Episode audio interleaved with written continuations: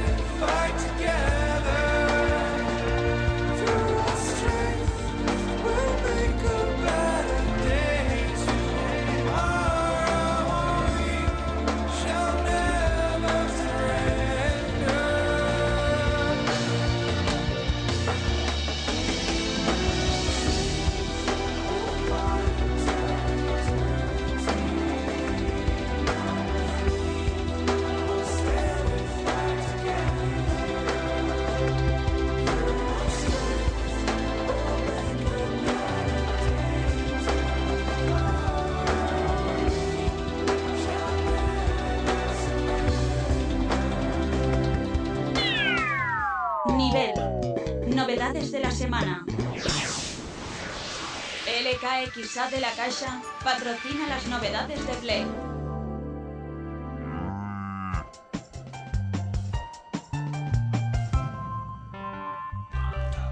La vaquita que suena al principio es una vaquita muy mona que solo oirás mugir de vez en cuando, pero que, mira, es una de las formas que podrás disfrutar y divertirte, es uno de los elementos que componen Boom Blocks. A ver, ¿qué, ¿qué es esto? Bueno, pues como te lo contaba antes Gemma, es un juego creado por Steven Spielberg en colaboración con Electronic Arts. Y Rubén, Buenas, muy buenas. buenas. ¿Qué tal? Bien. Está ahora mismo en San Francisco. El tío, porque ya sabéis como también os hemos comentado, está en el May Showcase de Xbox 360. Bueno, está ahora disfrutando de la ciudad porque ya el evento ha sido.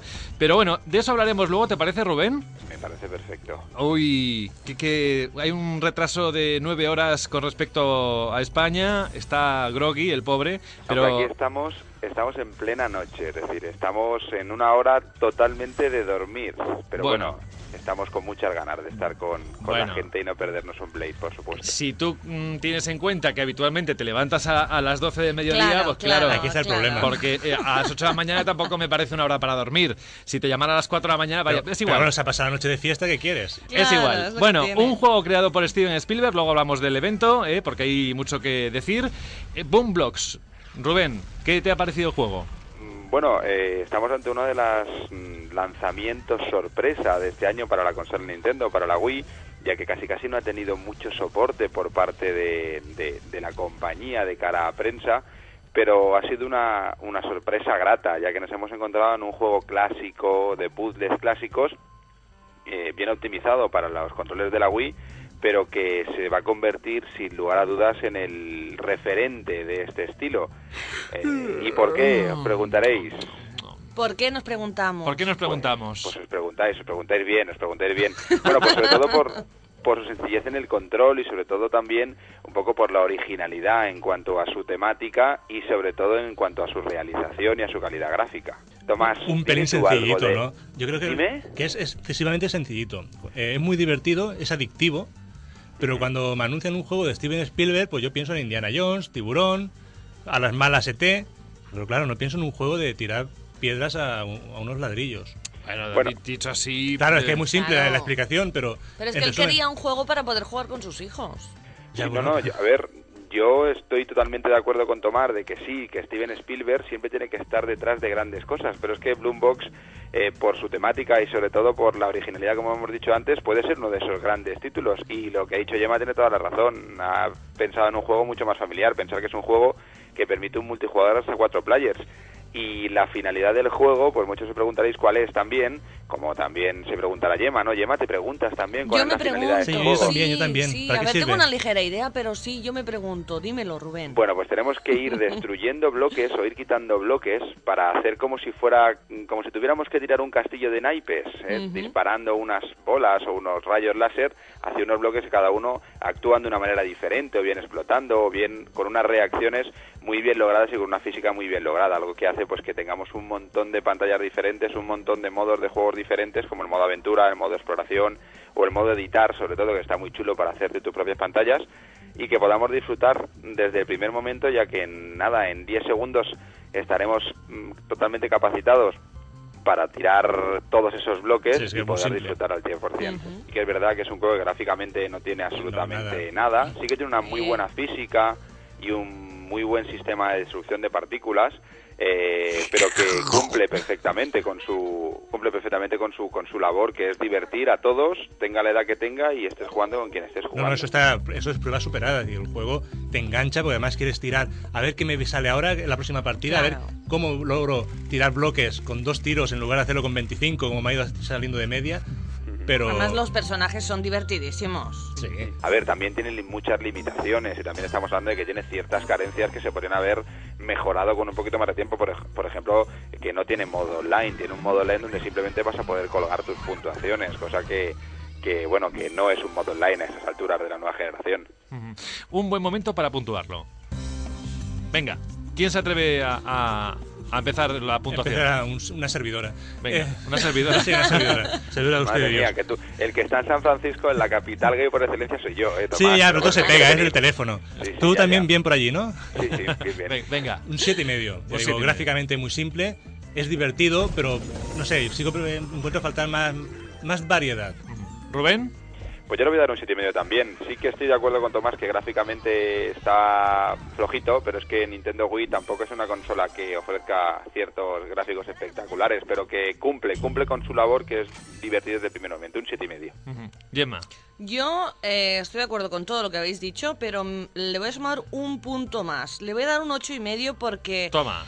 Es mm, de los juegos que me gustan. O sea, mm, me ha enganchado, me ha gustado mucho. Sí, no hay grandes gráficos, pero los personajes son muy graciosillos y el ambiente todo en general es muy divertido, muy muy de jugar y me ha gustado mucho. Por eso, un ocho y medio. Yo soy muy graciosillo, ¿quieres jugar conmigo? Pues sin que sirva de precedente, yo también le doy un ocho y medio. Creo que es lo que siempre he dicho, ¿eh? Son los juegos de Wii que le pido a la máquina porque son los que me gustan y para los que quiero la máquina. Con lo cual, eh, si es un juego en el que me lo paso bien, no tengo que esperar grandes historias, ni tengo que leer mucho. Lo de edición, pues mira, a mí con los niveles que ya vienen ya me va bastante bien. Y si puedo jugar además en compañía, genial. Lo del botón B girando el escenario me encanta, buscando el mejor sitio o la mejor posición para darle el mejor golpe posible.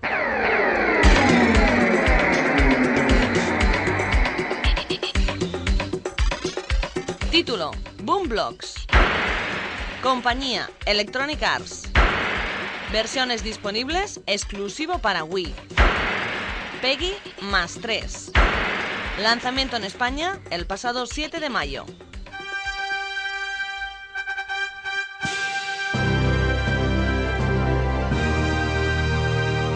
Esta podría ser la música que le pusieran a Rubén allí en San Francisco si tuviera una boda de esas, pero no, creo que no va a ser así, sino que es la música de Dragon Quest. ¿eh? Es que tiene un principio así como de principio de boda. Bueno, eh, dejándonos de tonterías, estamos analizando un juego, cuidado, de los de tener en cuenta, de los de fans en todo el mundo y que no podía ser otro. Además, hoy parece que es especial Wii, porque los dos títulos que hemos analizado o que estamos analizando son de Wii. El Dragon Quest Swords. ¿El título completo cuál es, Gemma? Dragon Quest Swords, la reina enmascarada y la torre de los espejos. Venga, cuéntanos la historia, anda. Pues mira, el argumento del juego nos sitúa en el castillo del reino de Avalonia, donde un joven disfruta pues, de una vida tranquila junto a su padre. Ese va a ser nuestro protagonista y está a puntito de cumplir los 16 años. Por lo tanto, deberá superar el paseo de valía, la prueba de fuerza que todo varón avalonio debe pasar para demostrar que ya es maduro en la mayoría de edad.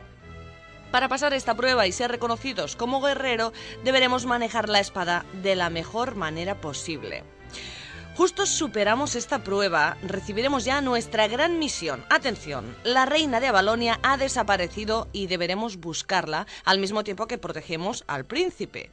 Todo apunta a que Shifos, un monstruo que estuvo a punto de destruir a Valonia unos años atrás, pretende intentarlo de nuevo. Así que nuestro joven protagonista será el elegido para proteger el reino del mal que se esconde en la Torre de los Espejos, un lugar situado en el mismísimo Castillo Real. Es un momentazo. ¿Tú crees que podrías casarte con la música de Dragon Quest, Rubén? Hombre, yo creo que no. Vale, es una música bonita, ¿eh? no es de las mejores bandas sonoras del- de todos los Dragon Quest, pero no, casarme con esta música yo creo que no. Bueno, pero lo que sí que vamos a hacer es hablar de este Dragon Quest Oye, Sword. Que, no es broma, que Rubén se casa dentro de poco aquí. Y estaría bien casarse. ¿En San Aquí no. No, en San No, aquí, no, aquí, aquí en la radio. en No. Barcelona. La radio tampoco, de verdad. Hoy, de verdad, con lo bien que estaba yo sin estar con vosotros, ¿eh? yo tenía ilusión por hablar, pero me la habéis quitado del todo. Pero bueno, venga, vamos a por Dragon Quest. Vamos a ver, a hablar de este juego de Wii que nos ha ofrecido, me ha ofrecido mm, cosas muy muy buenas y muy positivas, pero por otro lado me ha dejado grandes vacíos que no estaba acostumbrado yo al jugar un Dragon Quest. Bueno, la saga Dragon Quest todos, los, todos lo conocéis. Es una saga que apareció en Japón hace bastantes años, que hace relativamente poco que apareció en el mercado español, a pesar de que en Japón, en el país del sol naciente, es el juego del estilo. Es un Japan RPG eh, que más vende, incluso por encima de Final Fantasy, pero que de una manera que no se entiende no se había traído hasta España. Por fin la gente de Square Enix y Proin se atrevieron a hacerlo de una manera magistral en la versión de PlayStation 2 y se está convirtiendo en una de las sagas un poquito más de referencia para los amantes de los juegos de los RPG. Este Dragon Quest Sword no es un RPG. No os penséis que vamos a tener un nuevo RPG donde tengamos un personaje con un movimiento totalmente libre por esa ciudad de Avalonia eh, que, que nos permita el poder pues mirar y ver y hacer todas las misiones que queramos y hablar con todo el mundo que queramos. No, no es este estilo así. Sí que es verdad que ofrece una experiencia de juego diferente. Estamos en una mezcla de tres estilos, eh, entre los que son la acción en primera persona, el RPG y un arcade sobre raíles. Es más, sería un 70% arcade sobre raíles, un 25% acción en primera persona y un 5% RPG. ¿Vale? La ventaja es que nos sentiremos directamente como el héroe, que es el nombre del personaje principal de toda la serie Dragon Quest, ya que vamos a controlar en primera persona los movimientos del mismo, tanto de avanzar como de observar, como sobre todo de luchar, ya que es un juego en el que tendremos que luchar constantemente. Vamos a tener el remoto como si fuera la espada y el nunchaku como si fuera nuestro escudo. El sistema del juego, pues distribuido en 10 capítulos diferentes, donde se nos explica el porqué de cada capítulo, tenemos que saltar o salir a ese territorio donde está centrado el capítulo y de una manera bastante lineal, por no decir a 100% lineal, vamos a tener que ir luchando e ir matando a todos los enemigos que se nos pongan por delante tanto utilizando nuestra espada y cubriéndonos con nuestro escudo, como sobre todo utilizando también los otros tres personajes diferentes, que son Dago, Mandoble y Fluret, que son los que van a hacer eh, utilizar y, y ayudarnos con sus magias, a lo que va a dar ese toque eh, un poquito más fantasioso, también acostumbrado a la serie de Dragon Quest. Gráficamente Tomás mantiene un poquito la filosofía de todo el look de Akira Toriyama que la serie de Dragon Quest tiene. Exacto. Y está por encima de la media los juegos de Wii también hay que Eh, decirlo. sí, pero es una- yo creo, me he encontrado que tiene muchos altibajos. Es decir, gráficamente estoy de acuerdo que es de lo mejorcito que tenemos en Wii, eso es innegable, nadie podrá decir que no.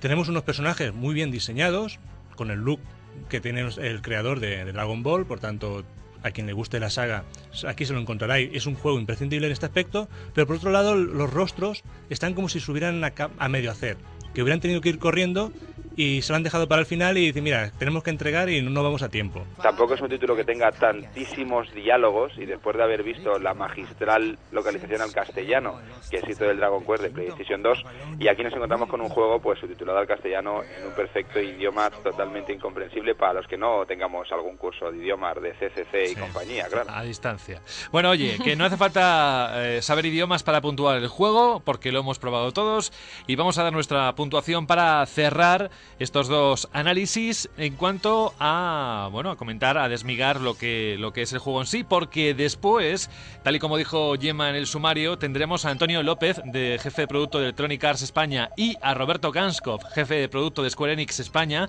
para hablarnos tanto de Boom Blocks como del Dragon Quest Wars. Pero antes de eso, la puntuación, chicos, para este Dragon Quest. Empezamos por Gemma, venga, por aquello de la historia, currada, esto yo, Yo- sí. más. No, la historia no está mal. Realmente hemos explicado muy poquito de la historia. La historia da bastantes más vueltas y aporta bastante más información. Yo le daría pues un ocho y medio. Sí. Rubén, Pues yo le voy a dar un siete y medio. Yo creo que es un juego que sí, que está bien, que cumple, pero que simplemente cumple y por eso tiene ese siete y medio. siete y medio. Pues yo también le voy a dar un siete y medio. Creo que eh, efectivamente estoy de acuerdo contigo, cumple y ya está. Tampoco soy un, un fan acérrimo de, esta, de este tipo de juegos, ¿eh?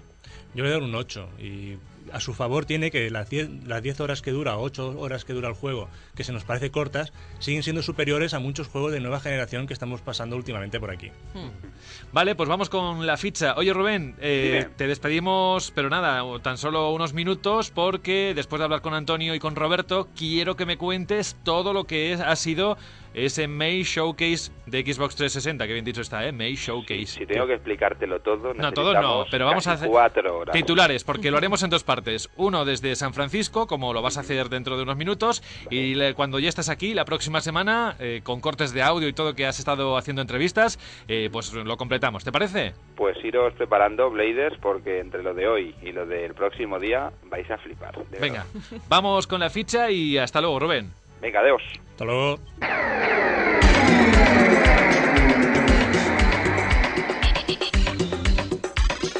Título: Dragon Quest Wars, la reina enmascarada y la torre de los espejos.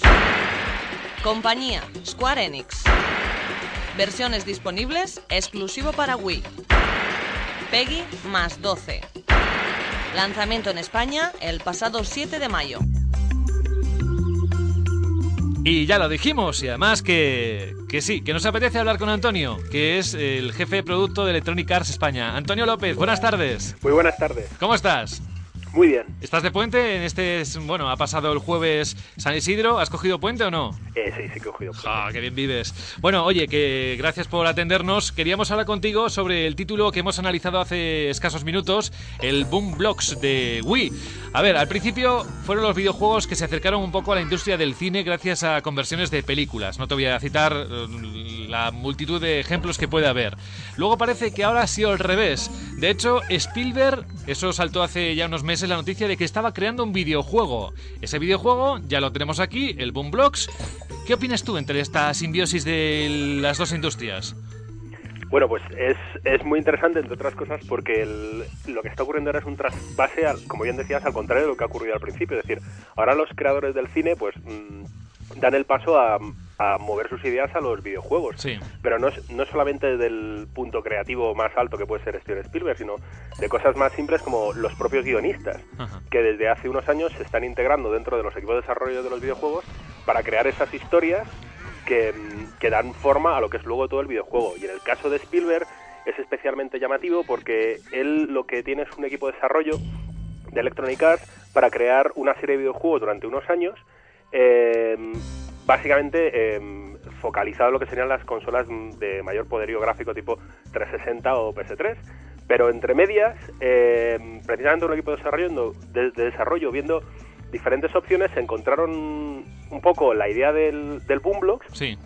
y se hizo una parte simplemente para crearlo, porque claro, el objetivo que también Spielberg buscaba con Boomblocks es eh, lo que está viendo sobre todo en su país, en Estados Unidos, es la consola que a una familia, amigos, tan social como es la Wii, pues salirse un poco de esos grandes desarrollos para hacer una pequeña cosa donde se busque el entretenimiento familiar, la diversión y, y le gustó y por eso tiraron Sí. por ahí. por De hecho, él, él siempre ha dicho que los videojuegos le gustan y más últimamente, como bien comentas, que son más de tipo social y que ya no se uno se encierra en la habitación y juega solo, ¿no? Sino que comparte con toda la familia y amigos juegos de este tipo. De hecho, está trabajando entre medias. Boomblocks ha sido un paréntesis. ¿Qué dices? Anda. Sí, sí, Boomblocks no estaba planificado al principio. ¿Qué Fue dices? una idea que ocurrió pues porque vio un... O sea, la historia real es que hay un engine de, un- de otros productos de EA y hay una especie de, de minijuego que hacen incluso los propios eh, programadores. Y a partir Sí. de ahí, él lo vio y desarrolló, desarrolló la idea para que su equipo la llevase hasta el final. Bueno, otra cosa que tenéis motivo de alegría y satisfacción es que habéis ¿Por qué vendido no te callas? más de 100 millones de copias de los Sims. Sí.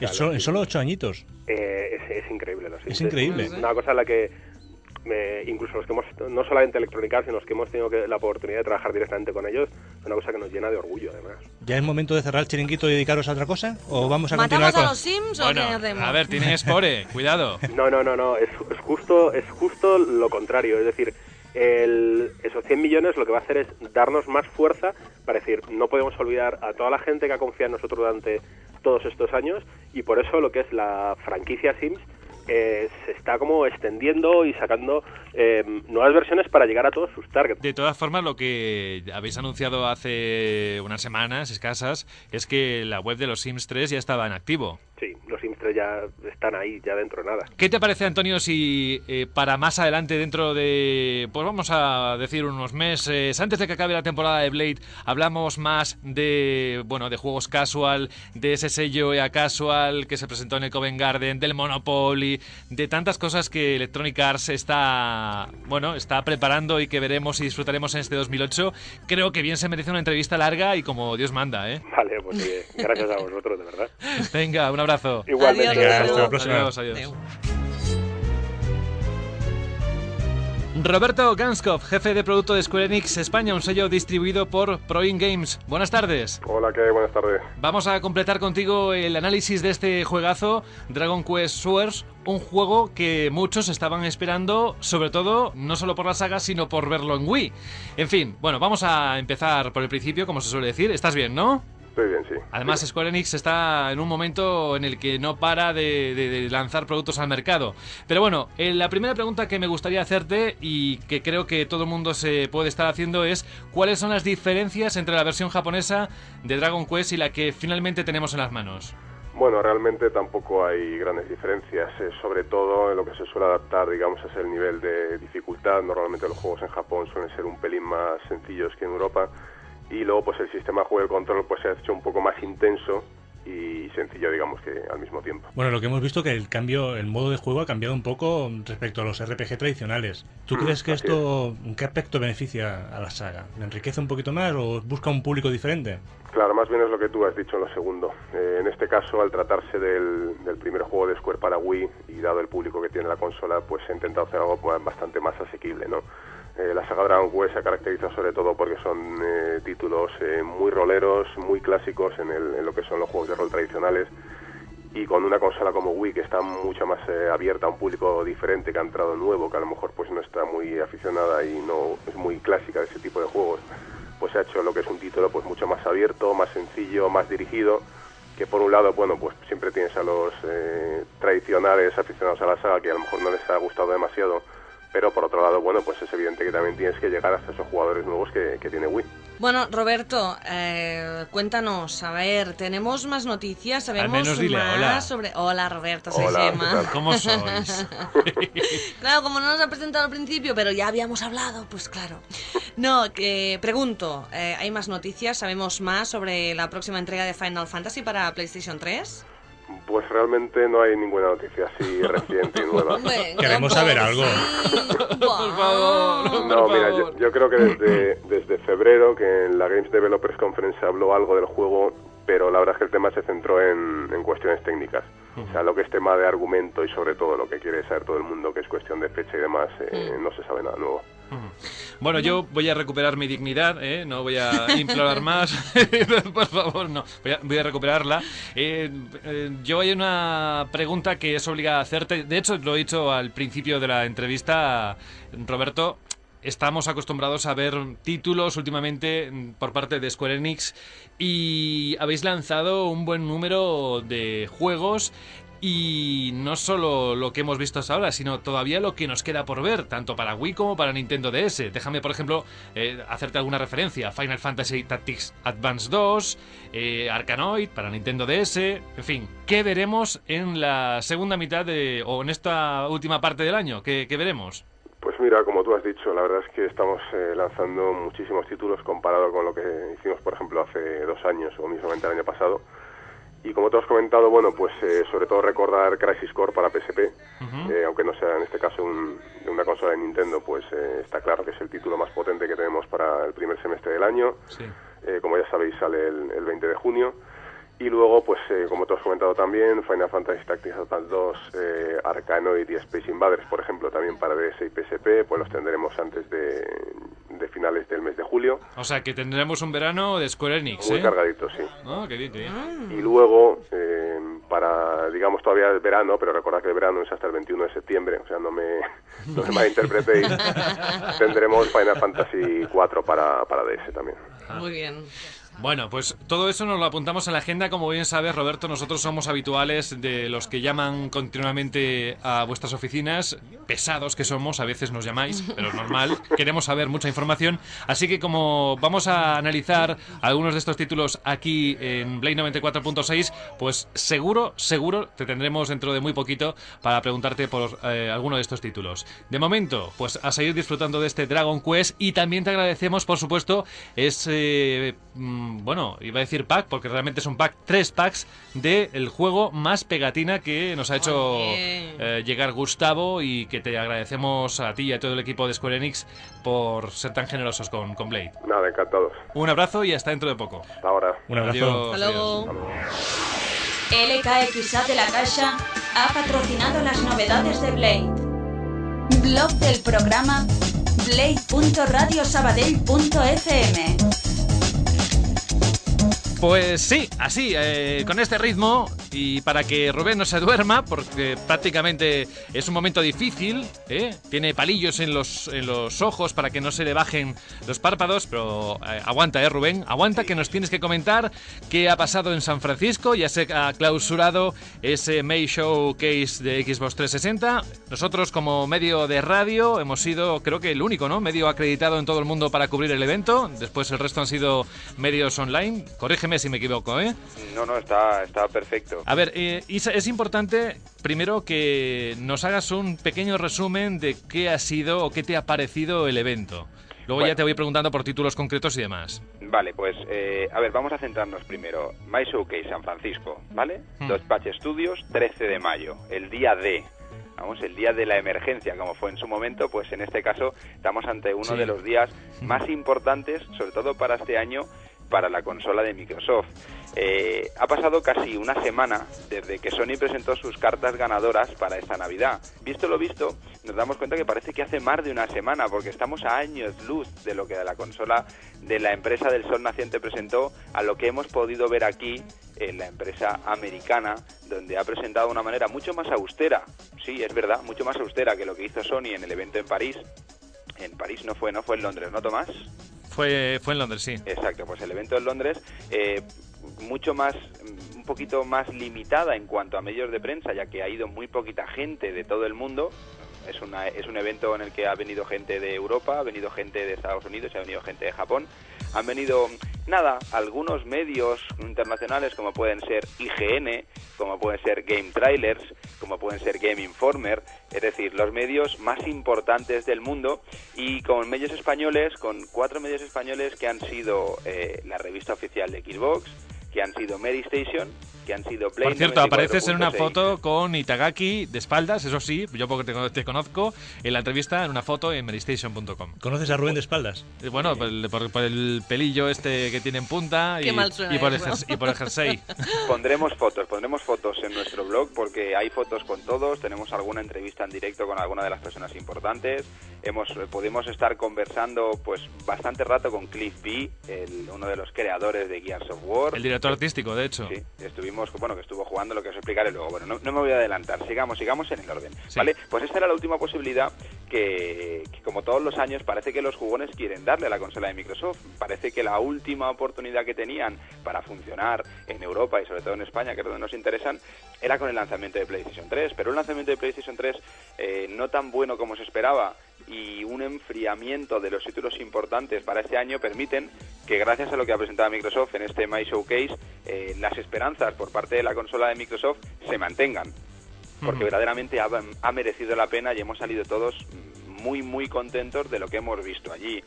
En el evento pues se presentaron los siguientes títulos. Se presentó True Human de Silicon Knights, se presentó Viva Piñata, Trouble in Paradise de Rare, se presentó Banjo Kazooie, J Balls, la, el retorno, dijéramos, de uno de los personajes más eh, con más carisma de la empresa Rare, Rare, para todos los demás, como todos lo conocemos como Rare.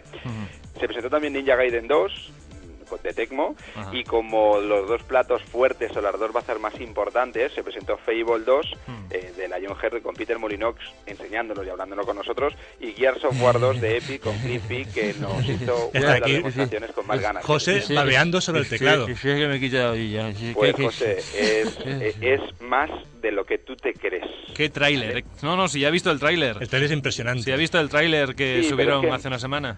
Ya, pero es que el tráiler, muchas veces los vídeos parece que son más de lo que son verdaderamente y a veces incluso, incluso no son ni lo que enseñan. Te estás poniendo muy filosófico y muy no, no, misterioso, no, está ¿eh? contando mucho, Vale, ¿eh? no, no, no, pero vamos, vamos, vamos a hacer un poquito con el orden que Blade 94.6 pudo tener de este evento. Venga. ¿vale? Nosotros empezamos pues de una manera flojita, ¿vale? Eran grupos de ocho personajes y directamente nos metieron en una sala privada, cerradita, muy bien, eh, muy bien eh, decorada. Y un señor delgadito, que es uno de los gurús más importantes del mundo de los videojuegos, Peter Mulinox, cogía el mando, encendía la consola y empezaba a presentarnos un juego que se llama Fable 2. Ja, Algo pues que todos teníamos ganas de ver por ver si era tan tan grande como se comentaba que Bueno, era. era un título ambicioso, según su creador.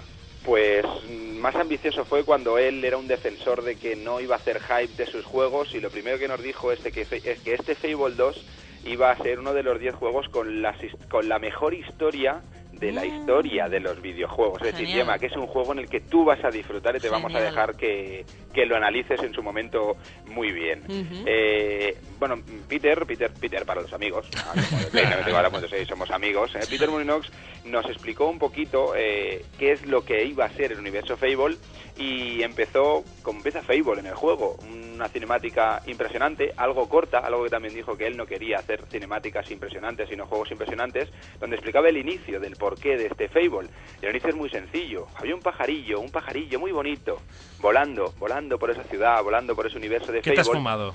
Eh, no, no. no, no, de verdad, de Y el verdad. es pajarillo que- no José tampoco, ¿no? Eh, no, el no, pajarillo es no un es José. pajarillo... Ese pajarillo tan bonito, tan bonito, que volaba y que volaba y que volaba, de pronto echó una cagada. ¿Qué de verdad. dices, Rubén? Qué romántico. Y se, ve, y se ve como esa cagada cae de ese culito del pajarito y cae encima del personaje que va a ser el héroe de esta historia. Y así empieza Fable 2. Una cagada. Una causa por una acción. una cagada, no, hombre. Si es No, no, una cagada es para uno de los nada. juegos más esperados. Sí, es, un- es una, es, es una pasada. No te había escuchado, Tomás, pero tú sí que estás pajarito, de verdad. Oye, Bueno, por cierto, eh, eh. ¿se, ha, se ha dicho la fecha de lanzamiento? o- En principio todos los juegos que se presentaron se van a lanzar este año. Este año, nos veremos Vale, antes hay de que juegos acabe el 2008. Vale, vale. Hay juegos que para junio, juegos que para agosto como True Human y juegos pues que se promete que va a ser para esta campaña de Navidad. Este Fable 2 sí que se veía bastante inacabado, incluso muchas texturas parecía que no aparecían, incluso Peter decía, aquí hay un puente imaginario. Y al momento, ping, aparecía por arte de magia ese puente imaginario. Jolín. Pero sí que veíamos texturas y sobre todo calidades gráficas que demostraban que el juego sí que estaba bastante terminado. Algo que nos daba un poquito de ganas y perspectivas de que sí que se acabe, aunque este Fable 2 puede ser de los que puedan caerse para el siguiente año.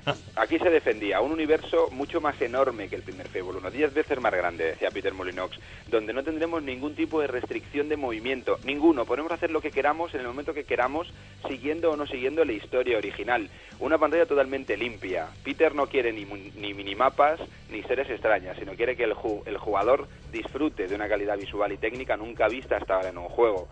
Eh, y unos combates súper sencillos, pero a la par muy completos. Los que ellos dicen el sistema de un botón, donde con un botón eh, tendremos lucha cuerpo a cuerpo, con otro botón tendremos utilización de armas de largo alcance y otro botón tendremos las magias, con infinidad de, de- de posibilidades. Dejarlo pulsado, apretarlo con ritmo, apretarlo sin ritmo, apretarlo en intervalos cortos, apretarlo en intervalos largos, va a hacer que nuestros combos y nuestros saques sean muy muy diferentes.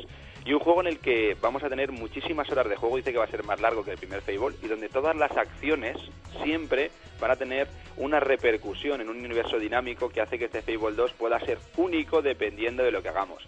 Ya gráficamente estaba, estaba muy chulo, estaba muy bien, y eso en el juego donde tú puedas elegir si quieres ser bueno, si quieres ser malo, si quieres emborracharte, si quieres ayudar, y que tus actos tengan una relación directa en toda una civilización, es algo impresionante. Vale, sí. bueno. Pero, pero bueno. pero háblame de Gears Vale, pasó esa media hora. En esa media hora, mientras Peter Molinox estaba hablándonos de ese, de ese Fable 2, en la misma sala había un chaval, porque es un chaval, Hmm. rubio, bajito, escuchando como el gurú, el gurú de los videojuegos Peter Molyneux explicaba qué es lo que ofrecía Fable y no era nada más ni nada menos que Cliff B, Cliff Bleszinski, que es eh, uno de los jefes de diseño de Gears of War y sin duda el alma de Gears of War tanto en las presentaciones como en su creación.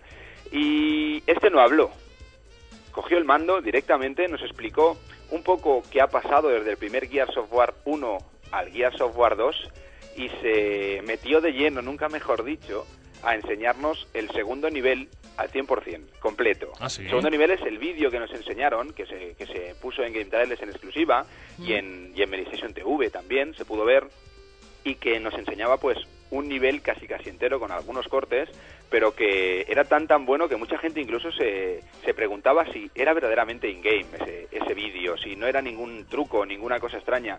Pues Cliff nos demostró que no. Dos cosas. Una, utiliza un nuevo motor gráfico que es el Unreal Engine, la siguiente generación, ¿o no? Bueno, mejora lo que parecía inmejorable, que es el motor gráfico de Unreal Engine. Pero es que no es que lo mejore, es que hay un cambio total en, en muchísimas cosas. Eh, cosas que nos contaba Cliff. Nos decía pues que quiere que el jugador esta vez se sienta dentro de la guerra. Los Locus han, bueno, han conseguido casi casi apoderarse de la Tierra gracias a que el virus se ha desatado y está matando a toda la humanidad. Sí. Hay muchísimos más enemigos y no es un juego tan oscuro, ni tan lineal, ni tan centrado un poquito en aquel grupo Delta que, que salió en el primer Gears of War, sino que quieren que estemos directamente en esa guerra. De hecho, eh, hay un reducto, ¿no? Solo donde quedan los humanos y tienen que intentar que los locus no se hagan con eso, creo. Ese, ese reducto humano está viéndose rodeado por todo por todos los enemigos, por los locus, y lo que quieren es eh, rodearlo y hundirlo bajo tierra para acabar con ellos, ¿vale? Eh, lo que antes eran enemigos, ahora como dijo Cliff en una entrevista, son como ositos panda, ¿vale? Porque lo que hay ahora sí que son enemigos. Estuvimos viendo todo ese nivel entero y pudimos ver pues ciertas cosas pues que van a hacer que Gears of War 2 sea diferente al primero. Primero ese, ese aspecto, mucho más, muchos más enemigos en pantalla, mucha más guerra, mucho más disparos. Vamos a ver más enemigos, más sangre, más crueldad, más guerra de sierras mecánicas y muchas más posibilidades por parte de Marcus, que es el personaje principal que vamos a llevar. Además de esas nuevas armas, vamos a tener una acción mucho más directa, vamos a poder utilizar la sierra mecánica de una manera mucho más real, no solo para acabar de una manera muy igual como pasaba en el primer Gears of War, sino que vamos a poder escoger nosotros el tamaño de la loncha de jamón que queremos hacer con los ¿Ah, locus. sí? Sí, una pasada. Vamos a poder tener como un movimiento donde cortarle un miembro, o cortarle el cuello, o cortar el cuerpo por la mitad. Qué bonito. O sea, Vamos puede, a poder- puede ir de arriba abajo y de abajo arriba, ¿no? La sierra. Exacto, puede- puedes tener cierto cierto movimiento y no ser tan vertical, sino hacerlo, pues, mm, recrearte un poquito más en acabar con, con, con esos enemigos. Antes comentabas lo del motor gráfico, José. Eh, el motor gráfico se ha mejorado ya no solo en los entornos gráficos, que son mucho más abiertos, con lo cual son mucho más complicados de poder gestionar, con muchos más enemigos en pantalla, con lo cual es mucho más complicado de poder gestionar, pero no encontramos ningún tipo de ralentización. Los enemigos están muchísimo más detallados, mucho más. Vimos a unos Brumac gigantes, eh, o vimos incluso algo que en el vídeo no se veía mucho, que son unas arañas gigantes, las Corpsers, Sí. que tiene una pinta espectacular. Sí, sí que se vieron, Ay, ¿eh? sí, qué bonito. Da- Daba mucho miedo, daba mucho miedo. Aquí ves a dos bicharracos enormes y vamos a ver dónde mm, con, con este juego, con este nuevo motor, es que eh, antes a los enemigos les disparabas y solo salpicaban, ¿vale? En cantidades ingentes de sangre. Sí. Aquí siguen salpicando, pero ahora se van des- despedazando. Ay, Vamos a ver cómo los enemigos van saltando a trozos y esos Brumas le vas a ir disparando y vas a ver como, como la, la- la lucha es mucho más real, si cabe, si es que se le puede llamar lucha real, porque, bueno... Un poco gore, ¿no? universo, Todo, pues, todo eso. también le preguntamos si, si ese iba a ser eh, el, eh, la- un poquito la calidad final en cuanto a ese nivel de sangre por culpa de la censura. Y dijo que por el momento él no tenía ninguna noticia de que no fuera así, que había sitios donde no se iba a poder sacar, pero simplemente no, sencillamente no saldría el juego. Que Directamente, que antes sea de así. censurar el tema sangre, no saldrá el juego. Eh, sí, no, no, él dice que el juego es así, y que el juego es así. Y. También nos, nos contó, y eso te gustará, José, porque tú eres con muchas ganas, que Sí, el modo campaña de ese juego va a ser más largo que el primero. ¿Ah, sí? Sí, vamos a poder disfrutar más. ¿Cinco Eh, campañas o más? Eh, pues de momento poco se se sabe más, no dieron mucha más Eso le información. irá bien a José porque así podrá quitar ya el disco de la consola que parece que lo tenga precintado. Bueno, de hecho, de hecho tengo otro totalmente con el plástico por si se me raya el primero. Qué fuerte, Bueno, pues- me lo creo. pues- pues verle verle terminando porque esto sale en noviembre, ¿eh? Estamos ya, ya, hablando ya. de que el juego se veía bastante bien encaminado hacia poder salir, él juraba y perjuraba que estaba. ¿Va a haber alguna demo disponible antes de su lanzamiento? No comentó nada, hay muchas cosas como eso que no comentó, que seguro que hay una demo en el live, seguro, siendo título estrella de Xbox, seguro que se podrá descargar una demo, que seguramente sea este nivel o algún nivel así. Y lo que también le preguntamos es es por el modo multijugador. Exacto. Y no soltó prenda, no dijo Uy, uy, espera, absolutamente espera, nada. espera, un poco. Para el E E3. Te la voy a descolgar. ¿Eso? Es el- eh, sí, sí, es el director. Que tienes dos minutos que no paga más factura de mm, conexión con, San Francisco. O sea que tú mismo. Bueno, lo del modo multijugador, muy rápido. Se comenta y se rumorea y cada vez toma más fuerza que este Gears of War 2 puede contar con un modo cooperativo para cuatro jugadores simultáneos. Se rumorea, no se confirmó nada. Cliff no quiso decir ni, ni delante de, la, de, de todos los compañeros, ni en algunos momentos donde podías pillarlo un poquito a solas, porque estaban todos súper accesibles. Mm. No quiso comentar nada. Dijo que ya se sabría y que es algo pues que no se puede decir, pero que como él dice será más grande, mejor y más espectacular. Escucha, ¿Vale? Rubén, Dime. que la próxima semana quiero más detalles eh, del Gears of War 2, del Fable 2, pero haznos nada, un pequeño briefing de lo que ha sido Banjo, eh, Ninja Gaiden 2 y Two Human, por favor. Bueno, eh, Banjo fue uno de los géneros de plataformas. El género de plataformas es uno de los géneros pues más o peor tratados de, de la consola de Xbox. Y este Banjo pues intenta tapar ese hueco que otras compañías con otras consolas sí que tienen, es ese plataformas. Eh, a mí me pareció gráficamente espectacular. Todos los que habíamos visto a Banjo en Nintendo 64 habíamos visto un juego pues que era difícil de mejorar y en este caso se ha aprovechado la, la Next Gen en cuanto a gráficos Hmm. y se mantiene ese carisma de Banjo, se mantiene esos gráficos de Banjo y se le ha dado ese toque peculiar que la gente de Rare siempre hace en estas cosas. Eh, se le ha dado mucho, mucha más importancia también a los vehículos. Es un juego donde los vehículos toman una parte muy, muy, muy importante. Y si antes decías que no querías eh, editar los, las pantallas de, de Bloombox, José, Sí. Mm. con este juego te vas a hinchar a editar. Ole. Es divertido. Te puedes hacer tú tus vehículos, ponerlo como tú quieras, hacerlo más rápido, menos rápido, ponerle sus propulsores, sus ruedas más gordas, sus ruedas más finas. Algo que después vas a utilizar en los modos multijugador y en el modo historia. En un modo historia que vas a tener que ir con tus vehículos, además de poder ir a pie, por supuesto, y vas a tener que irlo mejorando con algunas piezas que te encuentras en los escenarios para transformarlo pues en, en naves voladoras, en helicópteros o incluso en lanchas para llegar a zonas eh, indispensables en cada uno de los diferentes mapas para poder acabar con la aventura. Hay un modo multijugador súper divertido que os explicaré la semana que viene porque creo Mm. que íbamos un poquito justos de tiempo. Sí, la tercera entrega de Banjo Katsui es Nuts and Balls. Hablamos de un juego más casual, es el Viva Piñata Traveling Paradise, el Sí. otro título de Rare. muy similar a lo que fue el primer Viva Piñata, así que se han mejorado algunas cosas. Eh, se ha implementado un nuevo sistema que con, la con, con unas tarjetas ya creadas eh, y la cámara, la, la, la Live Cam, vamos a poder utilizar esos, esas tarjetas que te vas a poder crear tú con el personaje que tú quieras y que van poniendo la tarjeta delante de la cámara. Vamos a poder tener uno de los, las piñatas que nosotros queramos en pantalla. Hmm. La novedad importante es que van a poder jugar dos jugadores simultáneos en la misma pantalla sin ser en pantalla completa. Es decir, siendo en pantalla completa, perdón, sin ser en pantalla partida. Es decir, que de una manera con un zoom dinámico y optimizado vais a poder estar en ese jardín, propio jardín, y vais a poder hacer cosas los dos simultáneamente. Sobre todo se ha pensado para jugar en familia, pero que se, se convirtió en uno de los juegos más importantes y que ha gustado bastante a, a todos los medios especializados.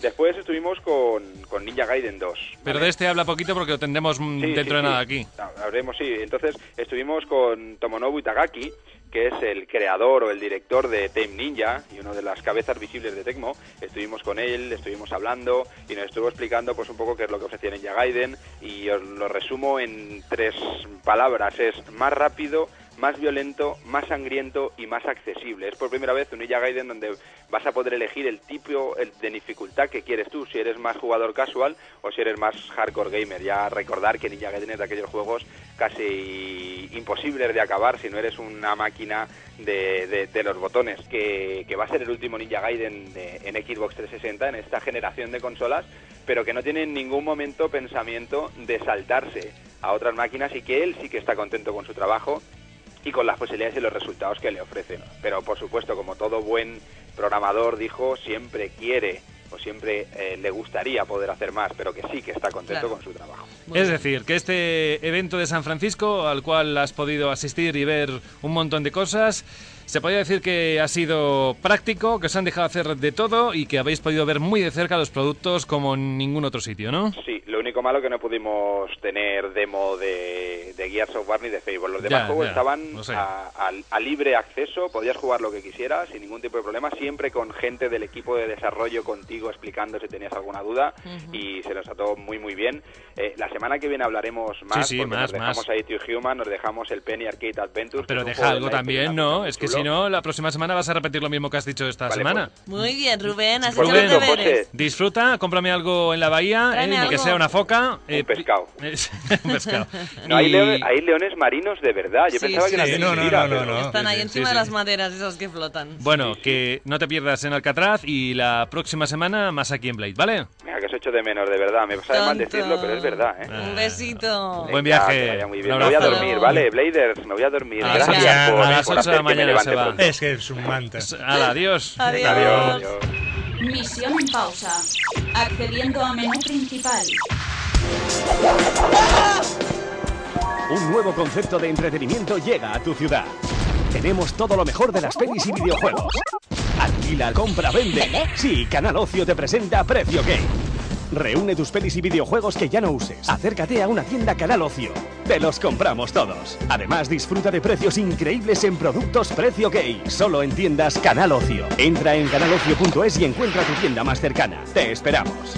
Blog del programa blade.radiosabadell.fm Hoy, como no está Rubén, no hablaremos de las tiendas Blade Center, pero ya sabéis que están ahí para que podáis haceros con los últimos títulos, bueno, con todos realmente, porque tienen de todo, merchandising, en fin, bueno, que gracias, por cierto, Blade Center por apoyar cada día este programa. Nos vamos a una parte deseada porque hacía tiempo que, que no hablábamos con él. ¿Que quién es él? Pues lo ha dicho antes Gemma. No estáis atentos al sumario, ¿eh? Ay. Manuel Martín Vivaldi, buenas tardes.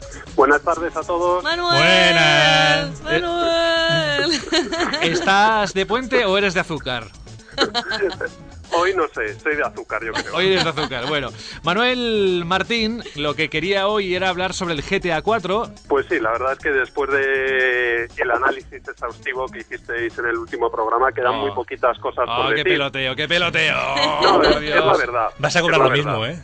Bueno, Pero ¿qué- hay qué- una cosa importante que quería comentar yo del GTA 4 y bueno, que Sí. se ha comentado en muchos otros sitios, que es uno de los juegos con más fallos de la historia. Fallos, bugs, eh, cosas un poco sin sentido y, y a pesar de todo, eh, eso no perjudica para nada al juego. O sea, tiene fallos de todos los típicos, incluso los habituales de todos los juegos de hoy en día, aunque cada vez menos de, de pop-up.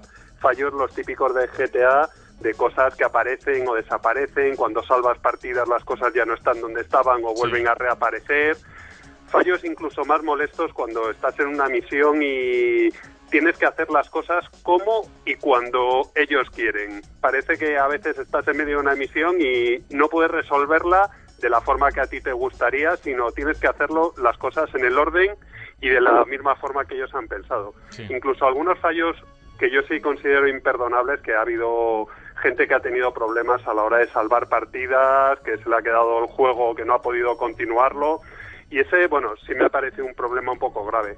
Yo siempre he sido muy, es- eh, muy estricto con los juegos y que haya errores en los juegos me parece imperdonable. Pero en el caso de GTA, yo pues creo que... últimamente, Manuel... Sí, es sí, la excusa cada- de, de cada- los parches, que se puede parchear luego. Sí, pero eh, tú has comprado el producto final, no has comprado el juego y, lo, y si no tienes internet, ¿qué? Sí, Sí, sí, sí, exactamente. Para la gente que no tiene internet es un problema y eso es un- una cosa que con el PC nos hemos ido acostumbrando y ahora las consolas de nueva generación que todas tienen conexión a internet por lo de los parches y, y bueno, es una solución pero no debería haber tantos errores como está viendo en los juegos que salen a la venta. Pero bueno, todos sabemos que al programar no es una ciencia exacta, que las cosas se complican, los juegos cada vez son más complejos y hay factores que no se pueden tener en cuenta. Pero si tuvieras que puntuarlo, ¿qué puntuación le darías? Pues yo le daría un 10. Le darías un 10. Le daría un 10, porque el juego perfecto nunca va, yo creo que nunca va a existir. Pero, y tampoco tiene que ser perfecto, pero creo que GTA desde GTA 3 crearon un nuevo género que es difícil de describir, pero bueno, yo creo que antes, hace tiempo se hablaba mucho de la realidad virtual y ahora de los mundos virtuales y yo creo que GTA 3 y GTA 4 es lo más cercano a ese tipo de mundos. Para ti, ya que estás hablando del GTA 3, eh, sí que supuso una revolución en aquel momento el GTA 3, por lo que has comentado, el Sí, mundo en sí. tres dimensiones. ¿Ha supuesto lo mismo este GTA 4 ahora mismo en el momento actual el juego en cuanto a innovación y demás Yo que supuso que el GTA 3? Yo creo que no, creo que es un juego imprescindible para casi todo el mundo que sea mayor de edad y, que está fenomenal, pero no creo que haya sido la revolución. Evidentemente quizá lo que más ha mejorado es el tema online, aparte de muchas novedades, pero la cantidad de juegos online y que prometen mucho, eh, creo que es el, lo más revolucionario que incluye. Pero básicamente para mí es el mismo juego con mejores gráficos, mucho más complejo, la historia, más voces, el sonido, eh, increíble en todos los sentidos. Pero creo que la verdadera revolución fue en el tercero. Pero eso no quiere decir, hace unos meses hablábamos de que, por ejemplo, para PlayStation 3 le faltaba ese juego, esos juegos imprescindibles que dices, joder, yo necesito esta PlayStation 3 porque no tengo porque está este juego. Sí. Y, y creo que GTA 4 es ese juego. Bueno, eh, es un juego imprescindible para todas las consolas de nueva Le generación. hacía falta la PlayStation 3. Exactamente. Aunque también es curioso que va a ser un juego que va a ser mejor en 360 que en PlayStation 3. Claro. Pero vamos, creo Sí, que es uno de de, los vida. juegos imprescindibles que para alguien que tenga una PlayStation 3 puede decir, eh, este es el juego que yo necesitaba. El Metal Gear Solid ya será otra historia, evidentemente. Oye, Y- escucha, Dime. ¿te podremos tener para hablar del Metal Gear Solid? Hombre, por supuesto, yo Ah, estoy lo enamorado del lo sabía. Lo es que lo todo. sabía, lo sabía. Bueno, te daremos tiempo porque sale el 12 de junio y te daremos tiempo para que puedas probarlo, etcétera, etcétera, porque tendrás que hablar un poco en base a algo, ¿no? Eh, conociendo el producto, vaya. Eh, Evidentemente. Esperaremos a su tiempo a ver si conseguimos resistirnos hasta entonces. Pero bueno, con GTA 4 podemos estar entretenidos durante muchos meses. Bueno, pues nada, nos alegramos mucho tenerte de nuevo, Manuel, que hayas Una, hablado... una última cosita. Sí, dime, dime. Ya un poco un punto aparte. eh, la historia de los videojuegos eh, todavía es un, un arte o un mundo con poca historia, pero yo creo que hay cosas que son importantes y está bien ir recordando. Y entonces voy a dejar un pequeño entretenimiento relacionado con la historia de los videojuegos para todos los oyentes. A ver. Y es, para muchos es una pregunta muy fácil y es un tema muy sencillo y para muchos, para otros quizás sea curioso, pero bueno, para los que no les suene, que investiguen un poco para ver qué tienen que ver los Lemmings, esos curiosillos personajes y el GTA 4. Ostras. Bueno, ahí Ostras. queda, Nada, nada, no queda. Pregunta para nada. premio. La Ahí gente hoy en día puede Ostras. conseguir la información de muchas formas. Sí, sí, sí. Genial. Bueno, venga, va, Así pues... pasan la semana entretenido. Pues escucha, no, vamos a apoyarlo con, con alguna acción especial. Eso, la gente que nos envíe la respuesta de lo que acaba de preguntar Manuel, tendrá, los leeremos en antena la próxima semana, si nos da tiempo, porque tenemos el Van a show. ser demasiados, ¿eh? No, bueno, pues cogeremos los que más nos sorprendan sí. y tendrán premio. ¿Vale? Muy bien. Venga, no Tendrán sabemos premio. qué todavía, pero tendrán premio. Exacto. Seguro que encontráis algo tan chulo como siempre. Bueno, ¿Yo pues. puedo participar? Sí, eh, sí, sí, porque eres de azúcar. Cambia del nombre. No, los de azúcar, bueno. Déjalo, déjalo, no, no, no volvamos al tema del azúcar.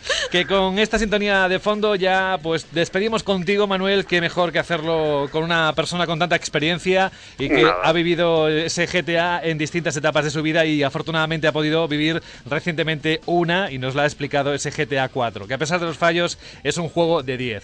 Pues nada, un gran abrazo, Manuel, y hasta dentro de bien poquito, ¿eh? Muy bien. Empápate bien del Metal Gear Solid porque lo siguiente hablaremos de él. Hasta que queráis. Yo quedo aquí, como siempre, encantado de hablar con vosotros y con toda la gente que no- nos escucha. Que vaya bien. Un Venga, abrazo. Un Un abrazo. besito. Hasta pronto. Adiós. Hasta Adiós. luego.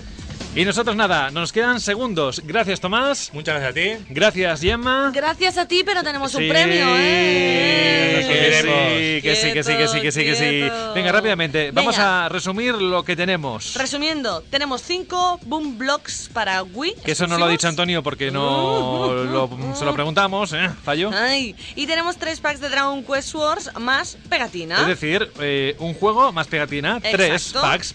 Recordad que todo es para Wii y tenéis que mandar un SMS con la palabra Blade al 7227. Vuestro nombre, de dónde sois y luego nos ponéis pues Boom o Dragon, por Sí, ejemplo. es bien fácil. ¿Ah?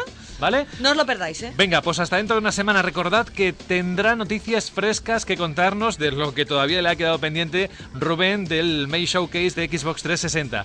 Así que nada, pasadlo bien, sed felices y hasta dentro de 7 días. Adiós. Hasta luego. Canal Ocio ha patrocinado Blade 94.6, www.canalocio.es. Felicidades. Ha completado con éxito esta misión. Su puntuación es Master.